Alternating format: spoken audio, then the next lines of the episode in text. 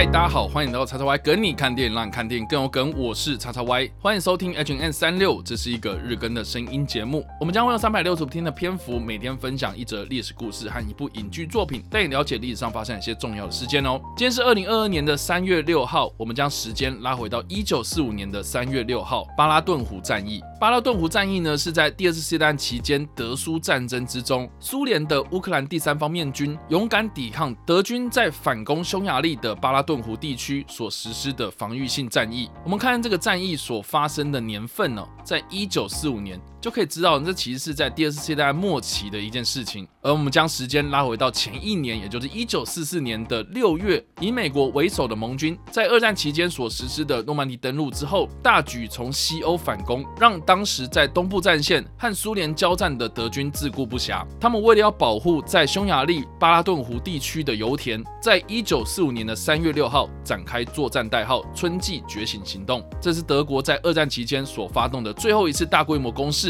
总计十四点八万的兵力，迎战准备周全的苏军四十六点五万人。这场战役之中呢，德军在短时间内展开有组织性的大规模动员，让当年的盟军感到惊讶。再加上因为在二战的末期经历的突出部战役的失败之后，德军将他们大量的精锐武器和精锐的部队从西线战场调到了东部战线，甚至还动用到俗称“虎王”的虎二式战车以及新型的豹式战车，几乎能够在路上跑的武器都倾巢而出。让当年在战场上的盟军戏称，希特勒把他自己的内裤都堵在巴拉顿湖战役上了。这场战役呢，最终是以德军惨败作结，也是同时压垮纳粹德国的最后一根稻草。对德国来说呢，这场战役它显示了德军在二战初期的高素质军队已经不复存在。在这种情况之下呢，让失去重要的油田和能够继续支持战争的物资，让接下来的德国本土保卫战注定要失败。而对苏联而言，这场势均力敌。而且持续了十天的战役，让他们对战争末期的德军实力刮目相看，并且在接下来的德国本土作战上更加的小心谨慎。而从匈牙利方面来看，这场战役对他们来说是一场新生，是一个重大的历史转捩点，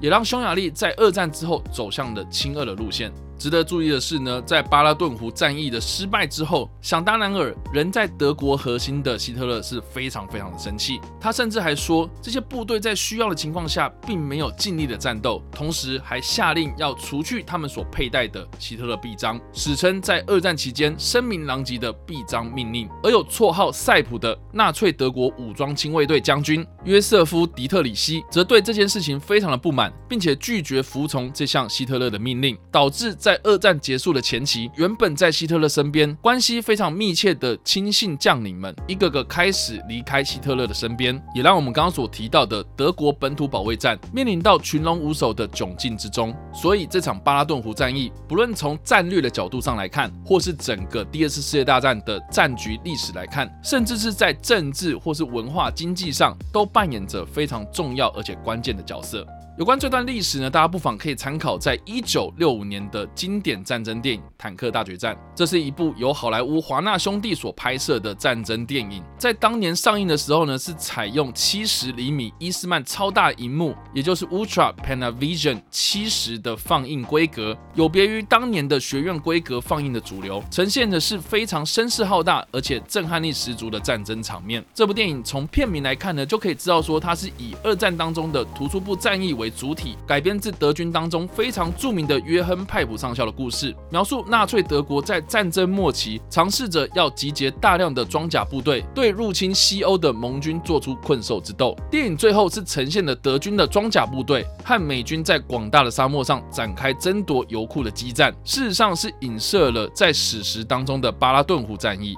这部片呢，我记得是我在国小的时候呢和我爸看的。我爸呢，他是拿出了他珍藏已久的录影带 VHS，然后在电视上，然后跟我一起看的。然后我只记得这部片的片长真的是非常非常长，一百六十七分钟。一个小朋友，一个国小小朋友，怎么可能会坐得住呢？所以我在小时候看的时候呢，真的是完全看不懂他在干什么。那时候我只记得我看完电影之后呢，就吵着要来组这个德军的虎式战车模型。但是后来我在长大之后呢，再重新的看这一部《坦克大决战》之后呢，才发现说这部电影的剧情呢，虽然主轴是以突出部战役为主体哦，但是不管它的人物啦或是一些细节上呢，都不太符合史实。而这部电影当中呢，也非常的有趣，因为它里面演出这些德军将领的演员呢，都不是德国人，而是一些当年非常著名的好莱坞巨星，包括了亨利·方达、劳勃·肖、劳勃·雷恩。达纳·安德鲁斯等，在一九六零到一九七零年代期间的好莱坞巨星。所以这部电影的发音呢，主要还是以英文为主，而且它在片头的时候呢，就用了一个非常有趣的手法，来将原本说着德语的德国人转换成说着英文。再加上呢，在这部电影里面呢，德军所使用的这些所谓虎王战车，实际上呢是在美国冷战期间所制造的 M 四十七巴顿坦克所改装而成。所以可以看得出来，在当年缺乏电脑特效技术的辅助之下，这些电影剧组们他们所使用的这些手法。当然不及现在的战争电影来的逼真呐，我认为也可以看得出来电影技术在当年所呈现的效果。当然呢，这部电影的剧情呢是描述突出部战役，还有巴拉顿湖战役之外呢，它其实也有涉及到的是有关德军以特种作战的方式，意图要刺杀统帅艾森豪的施救行动，以及当年美军战俘被屠杀的马尔梅迪惨案，在这部电影之中呢，也有清楚的被交代。不管怎么样，我们今天所提到的历史事件，或是这部电影呢，德军在二战末期展开的春季觉醒行动，或是我们所谓的巴拉顿湖战役，对这个二战的战争历史的地位来说，可以说是非常的重要哦。